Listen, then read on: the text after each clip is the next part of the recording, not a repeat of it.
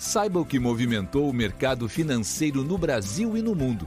Você está ouvindo o Análise do Dia, um podcast original do Cicred. Olá pessoal, muito obrigado por estar nos ouvindo. Aqui quem fala é o Lucas Homerdin, economista do Cicred.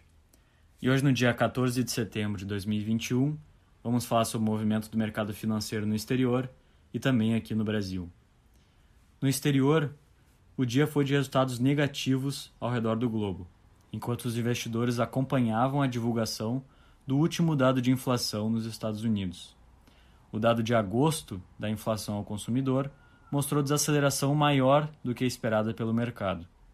Os preços avançaram 0,3% em relação ao mês anterior, resultado que ficou abaixo da mediana de projeções do mercado de 0,5%.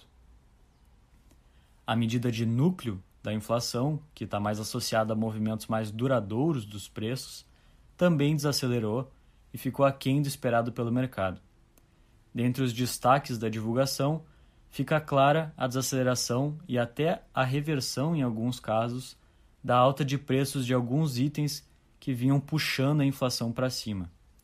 Em sua maioria, são itens vinculados à reabertura da economia, como passagem aérea que recuou 9,1% em agosto, e como diárias de hotéis, que recuou 2,9%.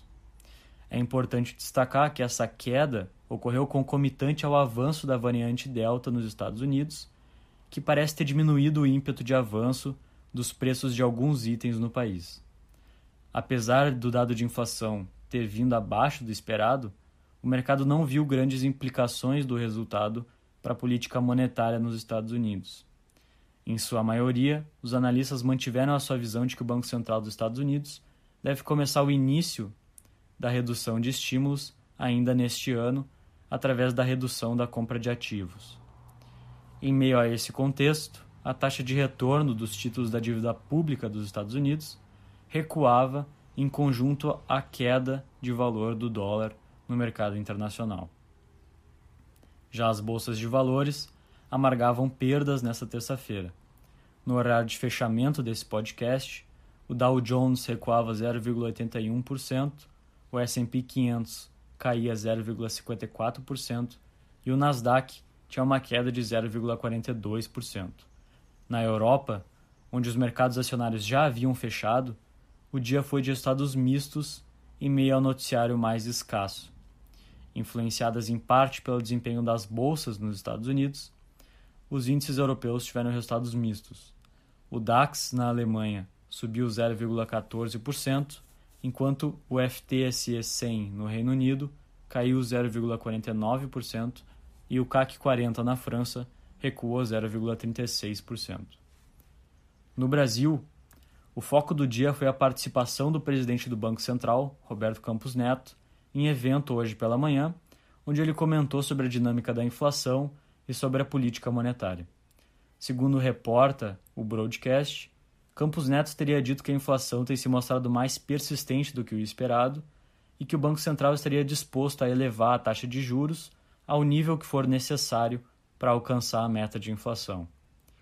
Com mais impacto sobre o mercado, Roberto Campos também trouxe um tom moderado sobre a trajetória futura de juros. Depois da forte surpresa no dado do IPCA na semana passada, que veio bem mais forte do que o esperado pelo mercado, o mercado chegou a precificar uma alta de juros de até 1,5 pontos percentuais na taxa Selic na próxima reunião do Banco Central. No entanto, hoje, Roberto Campos comentou que o Banco Central não vai alterar o seu plano de voo a cada número novo de inflação, o que o mercado acabou interpretando como uma sinalização de que, na visão do Banco Central, um ajuste tão grande quanto os 1,5 pontos percentuais na Selic não se justificava nesse momento.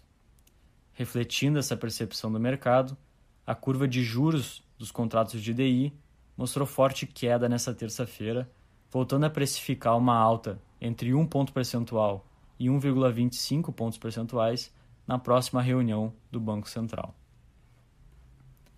Já o Ibovespa também recuava em meio a declarações do presidente da Câmara sobre a política de preços da Petrobras cujas ações caíam em torno de 1% e puxavam a bolsa para baixo. Reforçava esse movimento de queda os resultados fracos das demais bolsas no exterior, levando o Ibovespa a recuar em torno de 0,43% até o horário de fechamento desse podcast, ficando cotado a 115.908 pontos. A taxa de câmbio, por sua vez, operou ao longo do dia entre altos e baixos, esperando por definições sobre fatores de preocupação no Brasil, como a crise hídrica, o problema dos precatórios, a reforma do imposto de renda e a ampliação do Bolsa Família. Já no horário de fechamento desse podcast, o dólar era cotado a R$ 5,26, o que representava um avanço de 0,6% em relação ao fechamento de ontem. Dentre os indicadores divulgados no dia de hoje, mas que não tiveram grande impacto no mercado, o destaque é o indicador do volume de serviços de julho, que mostrou resultado favorável para a atividade econômica no terceiro trimestre. Os serviços subiram 1,1% em julho, na comparação com junho, ficando acima da nossa projeção de 0,0%.